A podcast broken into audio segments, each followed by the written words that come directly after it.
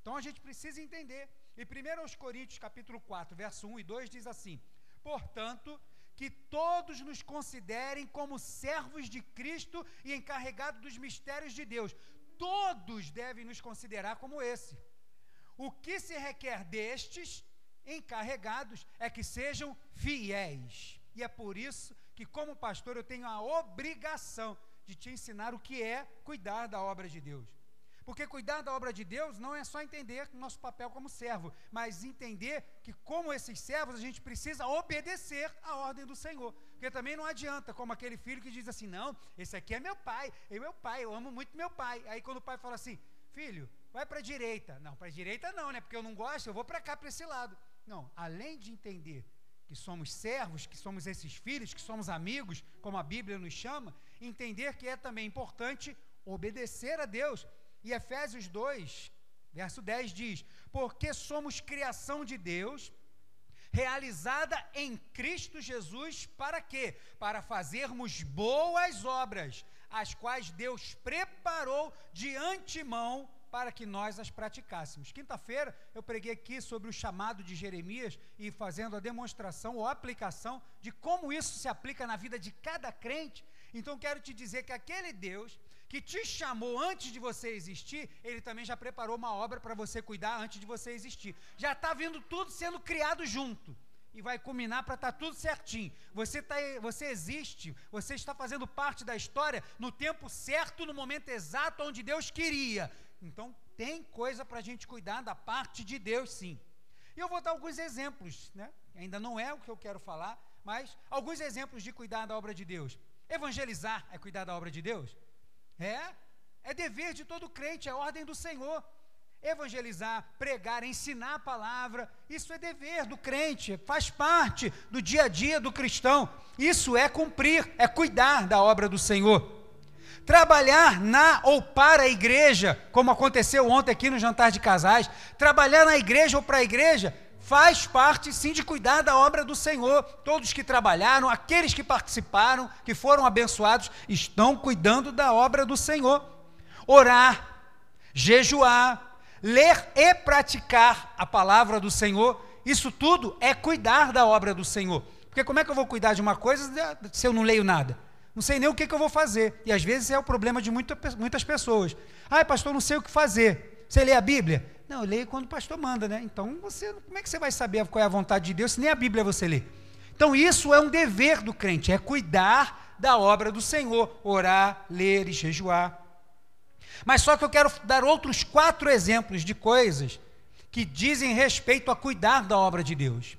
E por isso que eu disse que são coisas que eu vou falar, que algumas delas, pelo menos duas, eu tenho certeza que eu nunca na minha vida preguei sobre essas coisas. E são de extrema importância e diz respeito a cuidar da obra do Senhor.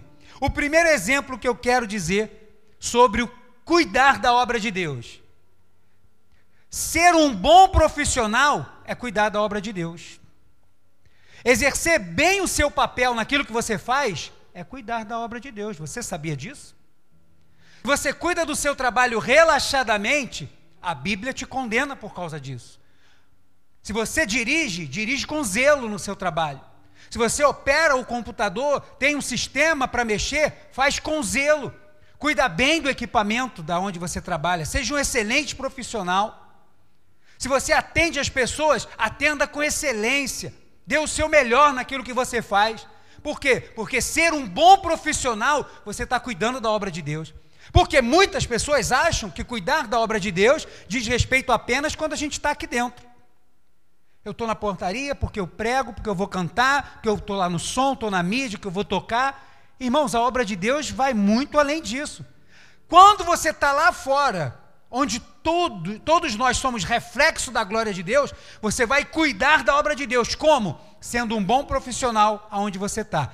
E em Efésios capítulo 6, versículos 5 e 7, do 5 ao 7 diz assim: Servos ou escravos, obedeçam aos seus senhores terrenos com respeito e temor, com sinceridade de coração, como a quem? Como a como a Cristo. Paulo está dizendo para as pessoas naquela época, naquele contexto, aonde você está servindo, não sirva porque você está servindo aos homens Entenda que antes de servir aos homens, naquilo que você faz, você serve a Deus. Você está cuidando da obra dele.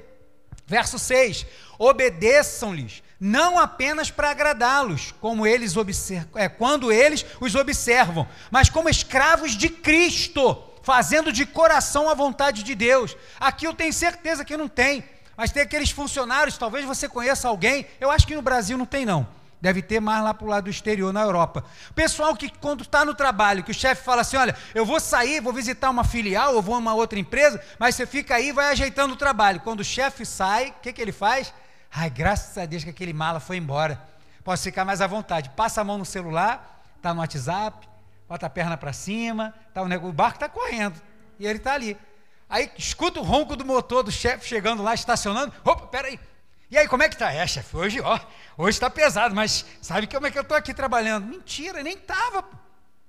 Estava embromando porque ele não estava lá, deixando para lá o que você tinha que fazer, para dizer agora que está atolado, está cheio de coisa, para se valorizar naquilo que não era para ser valorizado, porque você já podia ter feito. Tenho certeza que talvez você tenha ouvido uma história de alguém que seja assim. Você está pecando, irmão. Porque você não está cuidando de quê? Da obra de Deus. Porque antes de você fazer para o seu chefe, aquele que te chamou diz que aquele para quem você trabalha, antes de trabalhar para ele, é para o Senhor que você está fazendo, aquilo que você faz. E aí o verso 7: sirvam os seus senhores de boa vontade, como ao Senhor e não a homens. Está insatisfeito onde você trabalha, irmão? Procura um outro lugar para trabalhar. Está infeliz onde você está? Ai, que droga, tem que ir para esse trabalho. Começa a estudar, se locomover para fazer outra coisa, porque também não adianta falar assim, ah, esse trabalho é uma droga, mas não faz nada, não faz o curso, não estuda. E você está desagradando a Deus, que é aquele que nos dá saúde, que nos dá entendimento, que nos guarda, que nos leva e nos traz toda vez que a gente vai para o trabalho, para chegar lá com desgosto, sair de casa mal-humorado. Não faça isso, então procure um lugar onde você vai trabalhar melhor, onde vai ficar feliz mas faça o que você faz com excelência. Por quê?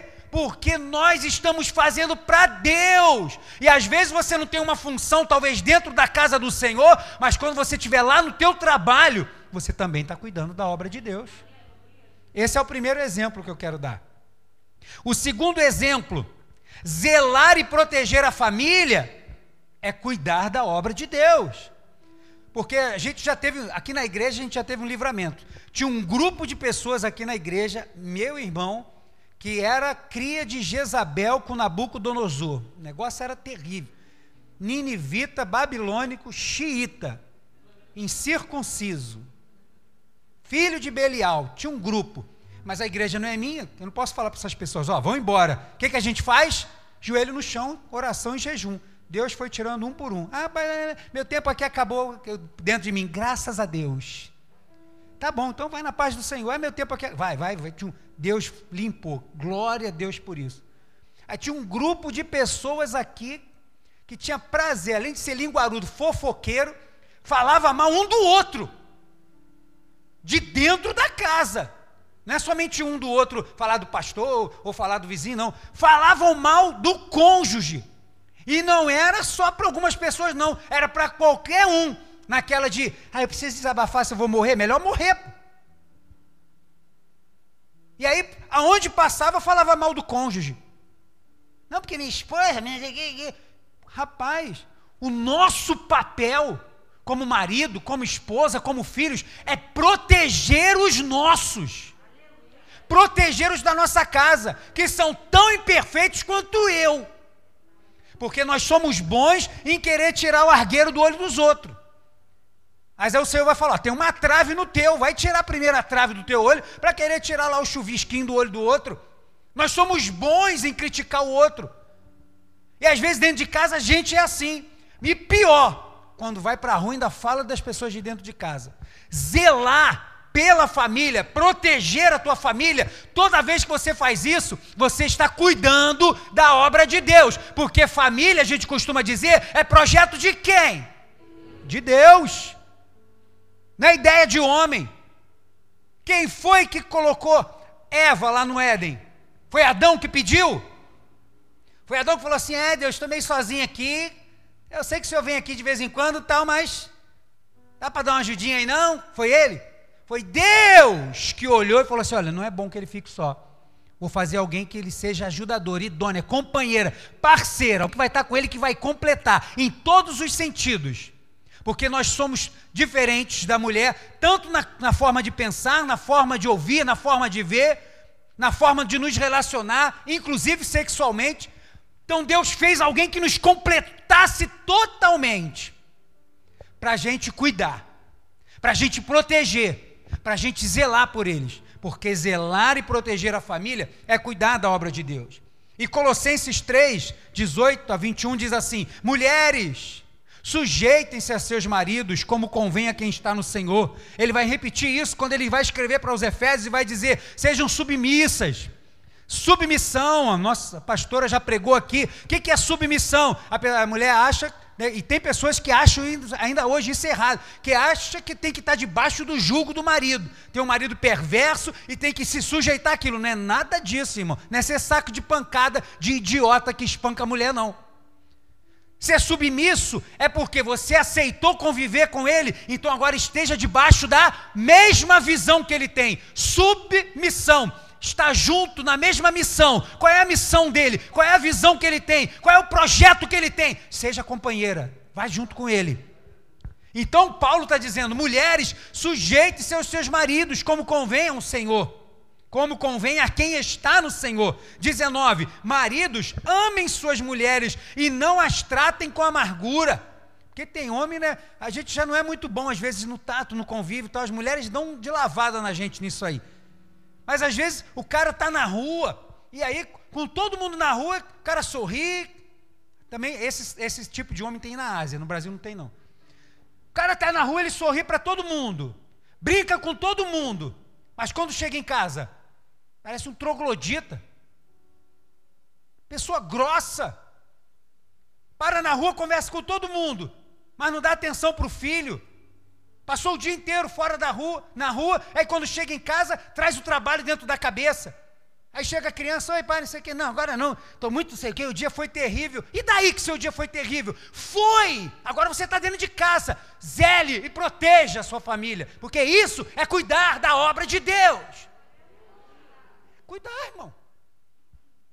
E aí ele vai continuar: Filhos, obedeçam aos seus pais em tudo pois isso agrada ao Senhor. E o verso 21, pais, não irritem seus filhos, sendo chatonildo, para que eles não se desanimem. Tem que ter equilíbrio no convívio, tem que ter proteção, tem que ter zelo, sem se exceder, mas cuidar, zelar, corrigir, proteger, porque esse é o nosso papel. E a gente não deve fazer isso somente porque somos bonzinhos, não, porque isso é cuidar da obra de Deus, está na palavra dele, tanto para quem trabalha quanto para quem tem família. Tem que zelar por isso, está na palavra do Senhor. Por isso é importante orar, jejuar e ler e praticar a palavra do Senhor, porque isso é cuidar da obra do Senhor. 1 Timóteo, capítulo 3, verso 5 diz assim: Pois se alguém não sabe governar sua própria família, como poderá cuidar da igreja de Deus? Aí algumas pessoas vão dizer assim: ah, pastor, mas esse texto aí, Paulo está falando exclusivamente para aqueles que são chamados para o ministério. É verdade mesmo. Mas esse texto se aplica totalmente a todo mundo. Porque como é que você quer cuidar da obra de Deus se você não cuida nem da tua casa direito, nem da tua família, não cuida dos seus. Aquela história da criança que quer morar na igreja, porque na igreja os pais são maravilhosos, mas fora da igreja, meu Deus do céu, a criança fica desesperada para que chegue o dia do culto. Porque aqui, ah, aqui é uma maravilha, porque quando sai daqui, meus pais, só misericórdia. Nós não devemos ser assim. A nossa casa deve ser o lugar onde os nossos filhos, o marido ou a esposa tenham prazer de estar. Sair do trabalho, que alegria, vou partir para casa, porque é um lugar bom de estar. É o meu porto seguro, um lugar onde eu posso ser eu, sem preocupação. Proteger e zelar pela tua família, guardar os seus, é fazer a obra do Senhor. Com isso, com esses dois exemplos, a gente já percebe que cuidar da obra de Deus tem uma extensão maior do que a gente imaginava. Porque a gente é só crente quando está na igreja? Não, claro que não. A gente é crente em todo lugar. Então, em todo lugar, como crentes, precisamos glorificar a Deus em tudo que fazemos. E em tudo que fazemos, estamos cuidando de quê? Da obra de Deus, porque somos servos de quem? Porque se você fizer alguma coisa errada, a pessoa vai falar o quê? E é crente, hein? Sim ou não? Vai falar direto, irmão. Ninguém te elogia em nada dos vizinhos, aquele que não professa o nome do Senhor, lá os ímpios. Quase ninguém elogia com nada, mas pisa na bola um pouquinho. Rapidinho ele se levanta e lembra que você é crente. Tu é crente, né? Não, só para confirmar isso, porque se você é crente está fazendo isso, dá vontade de pular no pescoço miserável. Você tem direito de falar alguma coisa, mas aí a gente vai ficar calado, né? tem que engolir a seco. Caramba! Então, zelar pela família. A Bíblia nos recomenda que a gente faça isso, porque isso é cuidar da obra de Deus. Você pode dizer glória a Deus? Glória a Deus. Terceiro exemplo, e aqui são os dois últimos e são dois que eu vou dizer que eu nunca falei, e são importantes e é cuidar da obra de Deus. Preservar a natureza é cuidar da obra de Deus. Você sabia disso? Ah, pastor, que? Que, que nada, eu, que isso, pastor? O negócio é profetizar, falar em língua, é marchar com o varão, é correr pela igreja, é corredor de fogo. É também, irmão, é verdade, mas quando você zela pela natureza, você está zelando pela obra de Deus. E eu quero te dizer que a natureza foi feita primeiro que você, até, inclusive. E de mim também. Deus primeiro botou a natureza. Como meu pai muito bem gosta de pregar e falar sobre esse texto, que ele é apaixonado por essa passagem. Deus primeiro criou a natureza para depois inserir o homem na natureza. Deus fez isso. Então, preservar a natureza é cuidar da obra de Deus. Gênesis 2,15 diz assim: que foi a primeira ordem que Deus deu. Deus não mandou, quando colocou o homem lá no Éden, não falou assim: olha, e de pregar e por todo mundo foi isso que ele falou? Não, mas agora ele tem uma ordem. Logo no versículo, capítulo 2, versículo 15, o Senhor Deus colocou o homem no jardim do Éden para fazer o quê? Para cuidar dele e cultivá-lo. Não botou ele lá, ó, fica aí de vida mansa, não precisa fazer não. É meu, somente meu todo o trabalho, Calma aí, irmão, peraí, não tira a música do contexto, não. Deus falou assim: ó, você vai ficar aí, cuida disso daqui. Lógico que cuidar daquele jardim era diferente do que é plantar hoje, porque a gente vai chegar lá. As coisas eram muito diferentes, a gente não consegue imaginar como é que funcionava lá, antes do pecado. Porque a natureza também foi submissa à, à maldição por causa do pecado. Mas Deus deu essa ordem e falou para o homem: cuida do jardim. E só depois que ele vai falar outra coisa, só depois que ele vai dar outra ordem, que é falar assim: olha, você pode comer de tudo, versículo 16 e 17, pode comer de tudo no jardim, mas somente da árvore que está lá no centro, do conhecimento do bem e do mal, nela você não toca. Essa foi a segunda ordem. Mas a primeira ordem que Deus deu falou assim: ó, preserva a natureza. Por quê? Porque é minha obra. A saúde que você tem para trabalhar, quando você está lá fora, você é minha obra. Quando você está cuidando da tua família, dos teus, protegendo e zelando, eles são minha obra, é meu projeto. Quando você está preservando a natureza, eu quero te dizer que ela é minha também. Cuida da minha obra. Preserve a natureza. Mas o ser humano está fazendo o que com o planeta? Destruindo. E olha, pode Hollywood se virar do avesso para fazer os filmes de catástrofes, e tem muitos filme falando sobre o degelo, filme falando sobre o, o, os problemas na camada de ozônio, filme falando sobre o planeta se revoltando, a natureza destruindo tudo, maremoto. E a pessoa vê aqueles filmes todos, o que, que adianta? Sai dali, pô, filme muito bom, hein? Não, não toma uma atitude, ninguém toma uma atitude esses programas que trazem conscientização ao ser humano sobre gastar água à toa, né? As pessoas ficam na rua lá, ô oh, fulano, a borracha ligada. Fulano, e aí, tudo bem? Não sei o quê, tá jogando. Lava jato clandestino é o que mais tem por aí, ó. Da onde é aquela água? Ele está pagando a conta daquilo? E aí o que, que acontece? O cara larga a borracha lá, lava o carro e a borracha está ali, ó. A água. Ah, pastor, mas o que, que isso tem a ver com esse. Deus nos deu uma ordem: cuide, preserve, porque preservar a natureza é nossa responsabilidade. E aí o que, que o ser humano está fazendo? Totalmente o contrário.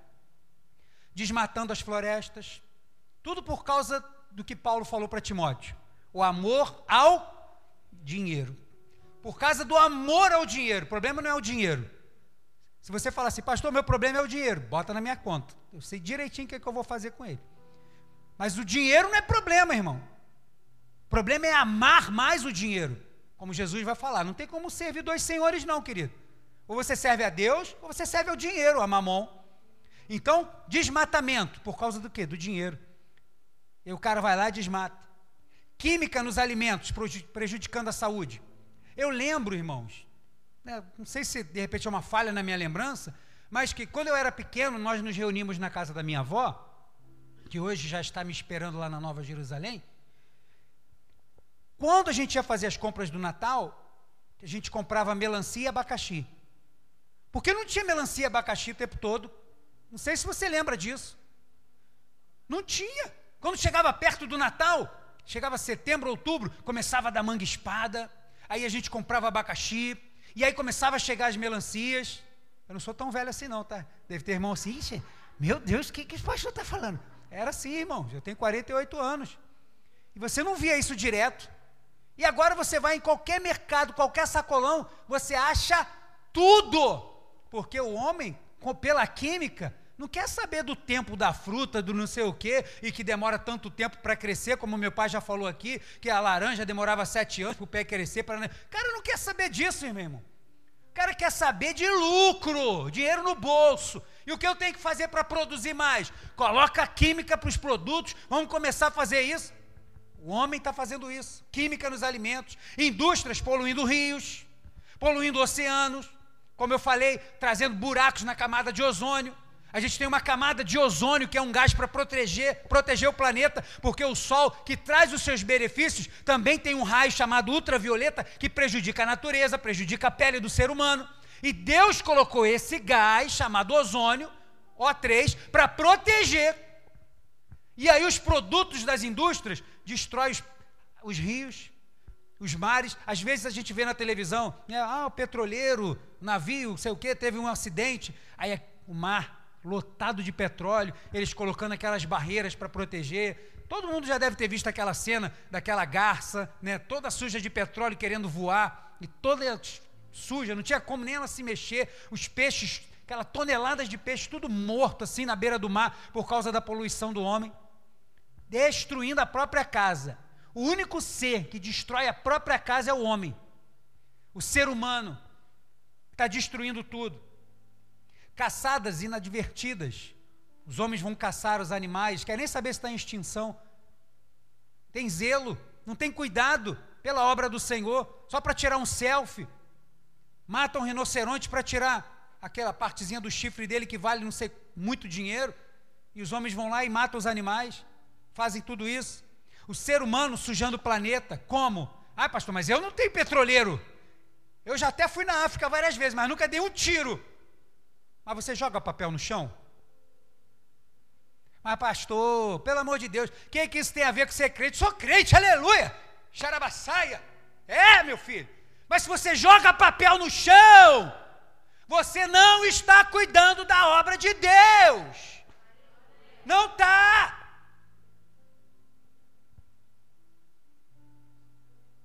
Mas isso acontece, acontece, acontece aqui.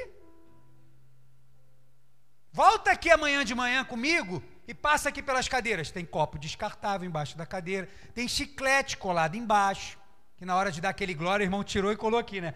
Ô oh, glória! Aí esqueceu de pegar de novo e botar na boca, aí ficou.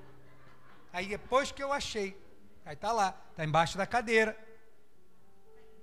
Papel de bala, tem problema, irmão, se você quer chupar bala aí, mas guarda o papel no bolso, poxa. E aí tá lá, cabelo não tem jeito, né, irmão? Vai voar mesmo. Eu não tenho esse problema, nem meu cunhado. Então, o cabelo vai encher aqui mesmo. Não, não tem jeito. Né? Mas joga lixo no chão. A gente passa aqui na nossa, né, nosso bairro, aqui de frente para o mar. E aí, poxa, as pessoas vêm daqui de cima, irmão. E o cara vem com aquele carrinho, está fazendo obra ali, pega do jeito que está, não tem o trabalho de ensacar. Porque o pessoal da Colube passa aqui e recolhe. Mas só que você precisa fazer o quê? Pelo menos ensacar o entulho e coloca arrumadinho lá no canto. O pessoal vem do jeito que está, meu irmão. Geladeira velha, colchão, aquele sofá, que chega Natal, é época de você achar sofá por toda a calçada de Cavalcante. Todo mundo gosta de trocar sofá, né? Aí, aonde que ele joga o outro? Ali. Tem o 1746, né, Diego? Liga para o Diego aí de madrugada, 1746, ele está esperando a sua ligação. O pessoal vem recolher, acho que são 150 sacos tal, tudo direitinho. De 150, 150 ele vem e retira, de graça. Mas o pessoal está fazendo obra, está com pressa. Joga ali mesmo na frente daquela igreja lá. Aí joga aqui, joga ali, joga acolá. A gente, terça-feira passada, veio aqui e limpou essa lateral toda né, da igreja. Os irmãos reformaram ali a, a, rampa de acesso, aqui é na frente onde tinha aqueles buracos que a SEDAI deixou, os irmãos colocaram a tampinha, ficou tudo bonitinho, está ali. Né? Tem até que botar um gelo baiano lá, porque os carros sobem pela calçada, está quebrando o encanamento ali quando sobe pela lateral. E aí, limpamos a calçada, tiramos aquele capim todo, bicho morto, tudo que tinha ali. Irmão, na mesma eu acabei de raspar assim, ó. Não deu uma distância daqui na minha esposa, raspando o capim, Adriano jogando, já com o Adriano jogando, né, para dentro do saco, eu segurando.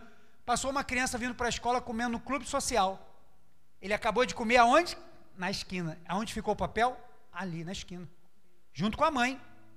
Ele passou ali, acabou de comer. Vida que segue. Que falta de respeito, pelo menos, com quem estava limpando o negócio. Ali nas minhas barbas, pô. E está fazendo, sujando, aí vai chover. E aí quando chove, vai todo mundo reclamar, ai, traga na minha casa, ai, sei o que lá.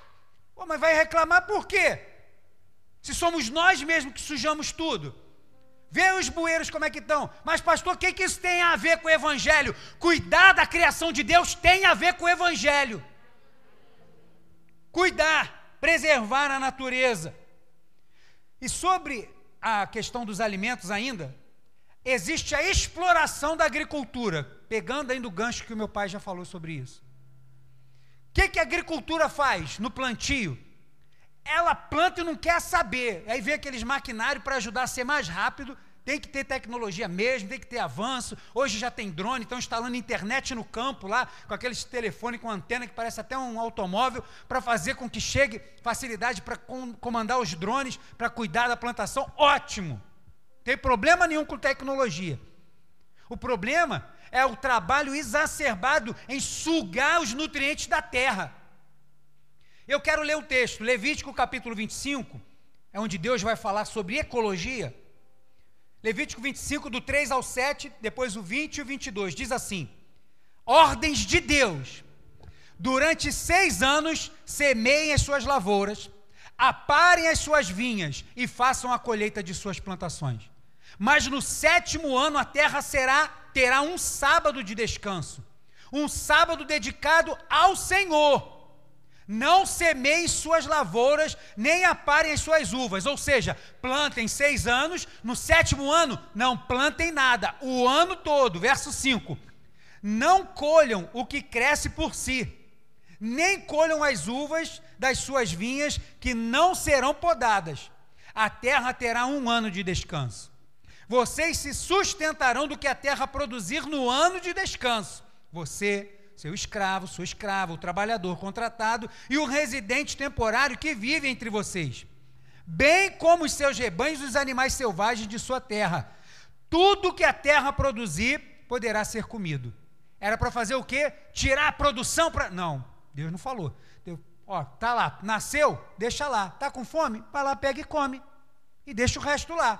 Deixa a terra trabalhar por si só durante um ano inteiro. Deixa a terra descansar, deixa ela produzir o que ela quiser. Depois, no oitavo ano, vocês vão voltar a trabalhar. E aí, no versículo 20, ele vai dizer: Vocês poderão perguntar: que iremos comer no sétimo ano, se não plantarmos nem fizermos a colheita? E aí vem a provisão do Senhor. Saibam que eu lhes enviarei a minha bênção no sexto ano, e a terra produzirá o suficiente para três anos quando vocês estiverem plantando no oitavo ano, comerão ainda da colheita anterior, e dela continuarão a comer até a colheita do nono ano. Deus falou: quando chegar no sexto ano, fica tranquilo, vocês vão ver uma provisão que vocês nem imaginam. Vocês vão ver as plantas darem mais frutos do que vocês podiam imaginar. E isso tudo é para que vocês se sustentem, porque eu estou cuidando de vocês, enquanto vocês cuidam da minha obra. Deixa a terra descansar. E eu pergunto: será que os agricultores fazem isso lá no campo? Quer nem saber se a terra está. Pro... Ah, mas a terra está meio fraca. Quem que bota? Bota fertilizante aí, ó. Bota produto, bota química, mas isso pode fazer mal para o cidadão. É, se der, é azar dele, mas a gente tem que produzir. Ganância. Por causa da ganância, deixando de cuidar daquilo que é importante. Preservar a natureza é cuidar da obra de Deus. Por quê? Porque até ela, como eu disse, está submissa à maldição do pecado sobre o homem. Porque quando o homem pecou, veio sobre ele a morte. E a natureza ficou também submissa a esse peso do pecado.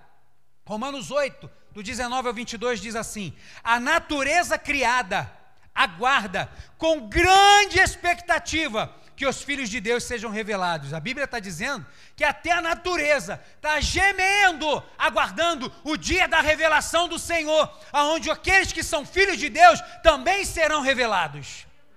Até a natureza está aguardando. Por quê? Porque Paulo vai dizer, com o entendimento do Espírito Santo de Deus, que até a natureza de alguma forma entende que quando Deus vier, tudo vai ser renovado, regenerado, transformado, corpo novo e glorificado teremos, e a natureza vai ser como era no início, antes do pecado. Ela também está aguardando, pois ela foi submetida à futilidade, ao que é inútil, pela sua própria escolha.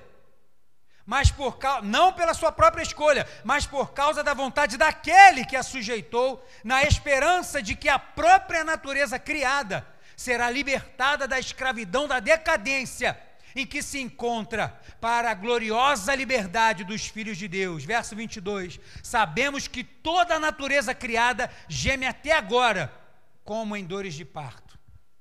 Pecado do homem trouxe consequências graves. Então a bênção de Deus tem que trazer um cuidado também muito espetacular.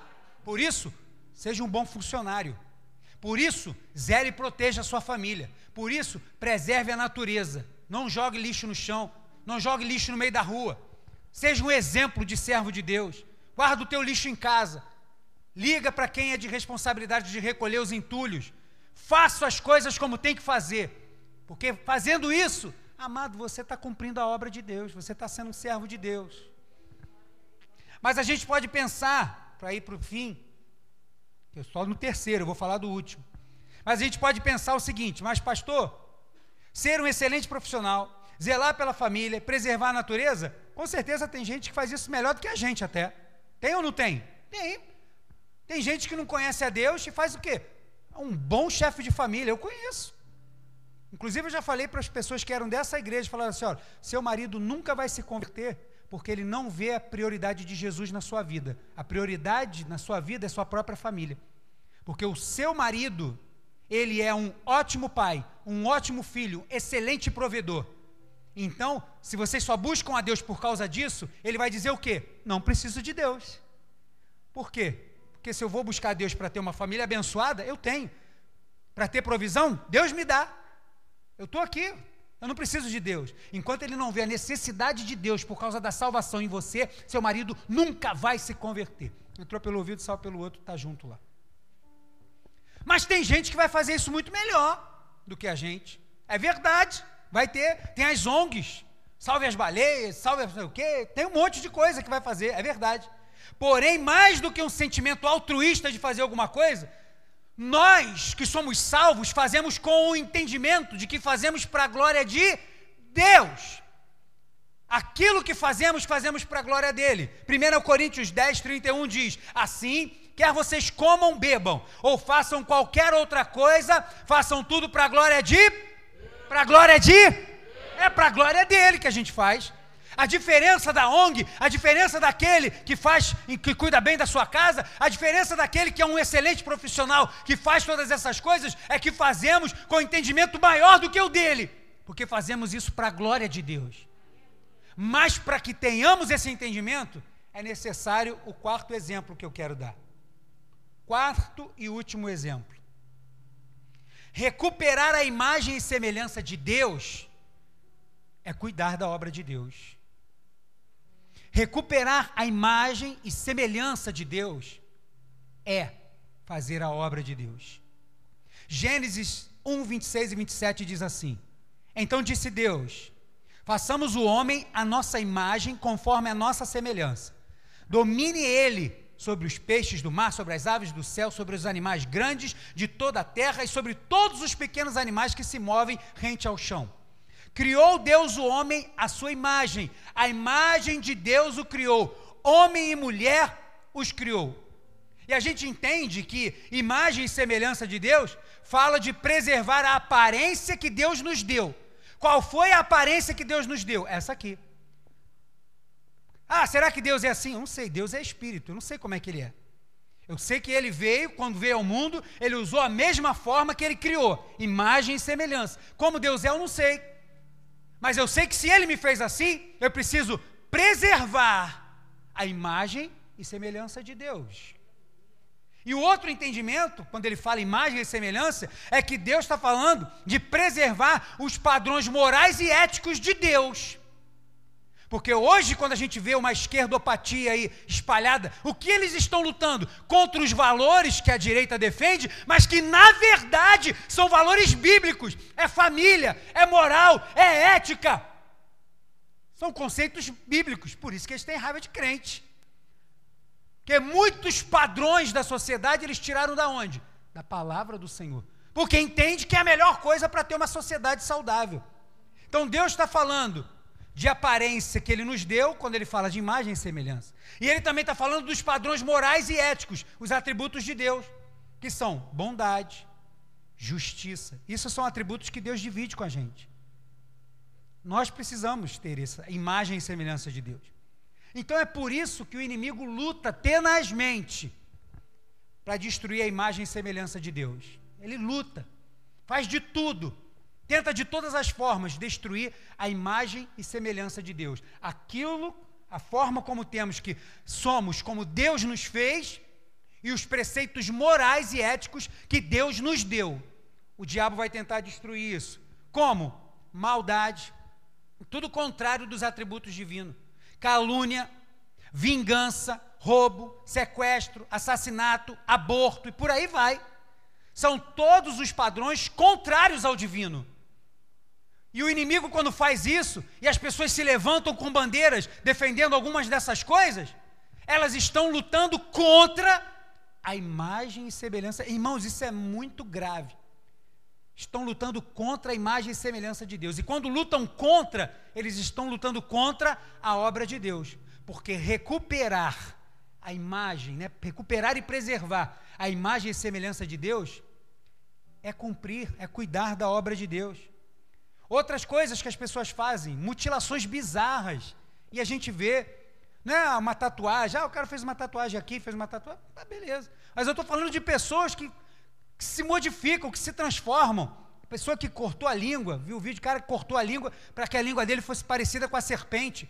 Mas se Deus falou para não fazer nem imagem e semelhança, nem de réptil, nem de nada que existe, como é que eu quero ficar parecido com um réptil? O cara cortou a língua, a língua dele fica duas partes. O outro faz a operação na testa, abre aqui para botar duas bolas para parecer um chifre.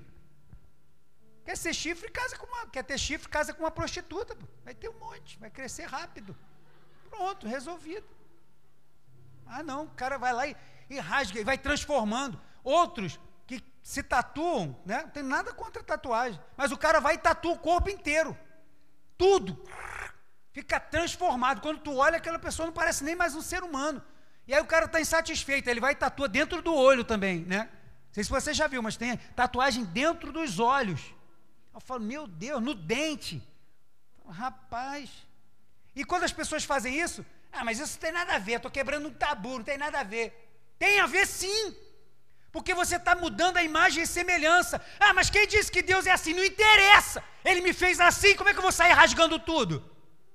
Posso fazer isso com um carro. Compra o carro na fábrica, o engenheiro estudou um tempão, trabalhou pra caramba para fazer aquele carro, aí eu compro o carro, arranco a mola, rebaixo o carro, troco a roda, injeto um nitrogênio e tal, o problema é meu. O carro, estraguei o carro todinho que o cara fez e achei que ficou ótimo. Tá bom, mas com corpo não pode, porque é imagem e semelhança de Deus. Não posso destruir o corpo inteiro, fazendo mutilações bizarras e transformando tudo o que era. Não dá, não pode ser assim. Degeneração pelos vícios.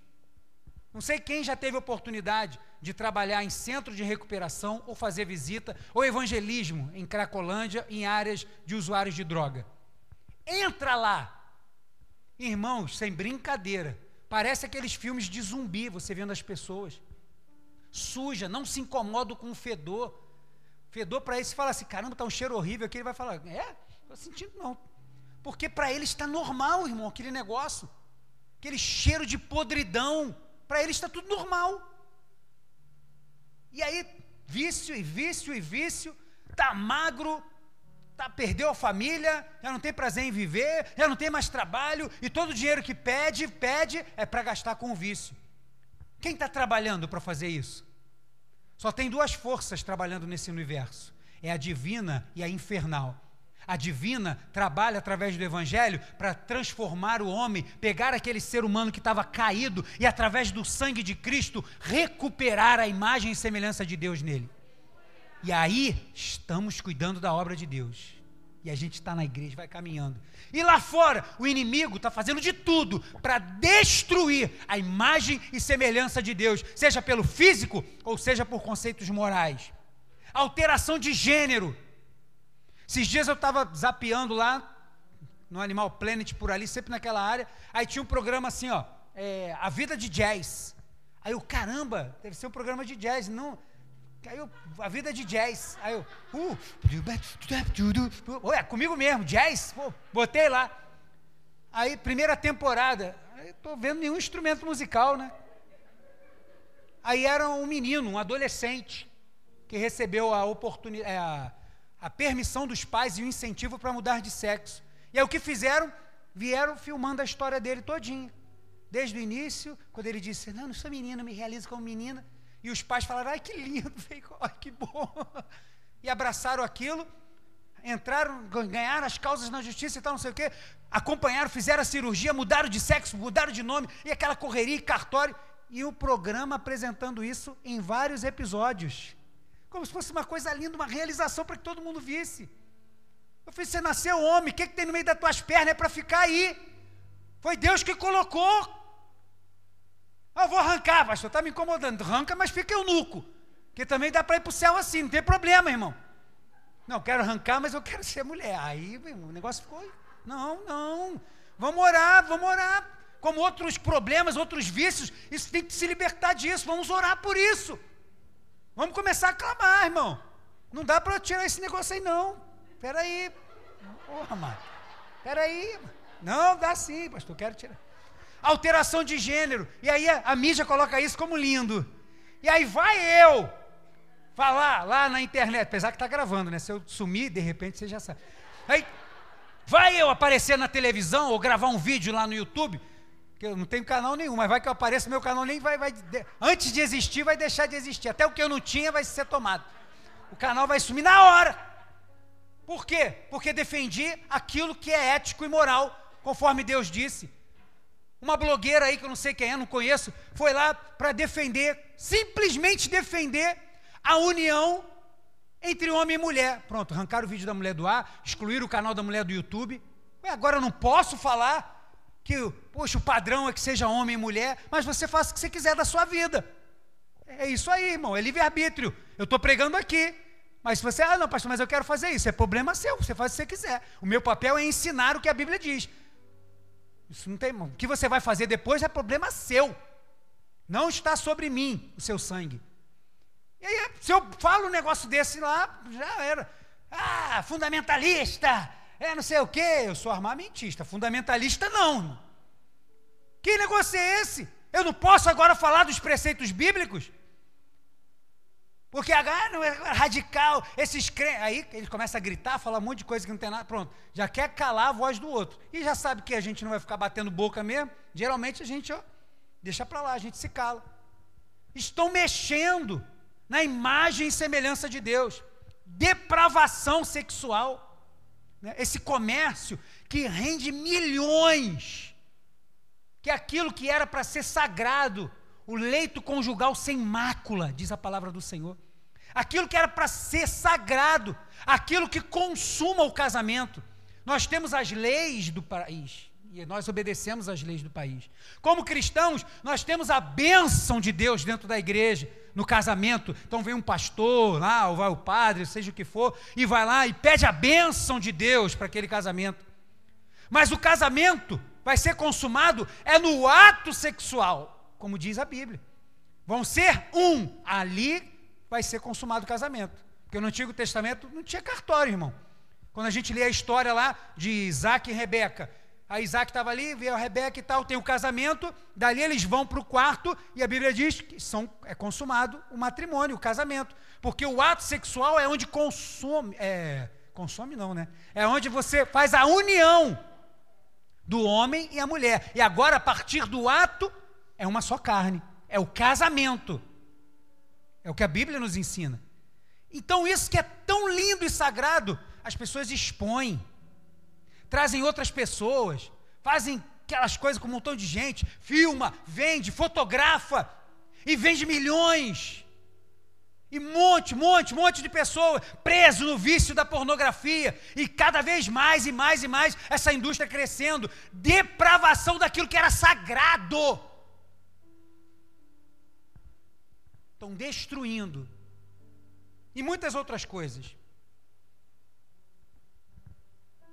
Mas para recuperar a imagem e semelhança de Deus, só tem um caminho. E esse caminho é Jesus. Jesus é o caminho para a recuperação da imagem e semelhança de Deus. E quando nós estamos aqui na casa do Senhor, quando nós pagamos o preço, quando nós dizemos não para o pecado, não negociamos a nossa santidade, você está cuidando da obra de Deus, você é obra de Deus, irmão. Quando você diz não para as coisas desse mundo, você não está simplesmente abrindo mão de alguma coisa, você está abrindo mão daquilo porque aquilo desagrada a Deus. E agora você está cuidando da obra de Deus, porque você foi recuperado por Cristo Jesus. 1 aos Coríntios 6, 20, na versão Almeida Corrigida Fiel, diz assim: Porque fostes comprados por bom preço Glorificai, pois, a Deus no vosso corpo, e aí Almeida acrescenta, e no vosso espírito, os quais pertencem a Deus, pertencem a Ele. Então, glorifique ao Senhor. Paulo vai dizer: cuide dos vossos corpos, porque são templo do Espírito Santo de Deus. É obra dele, foi ele que fez.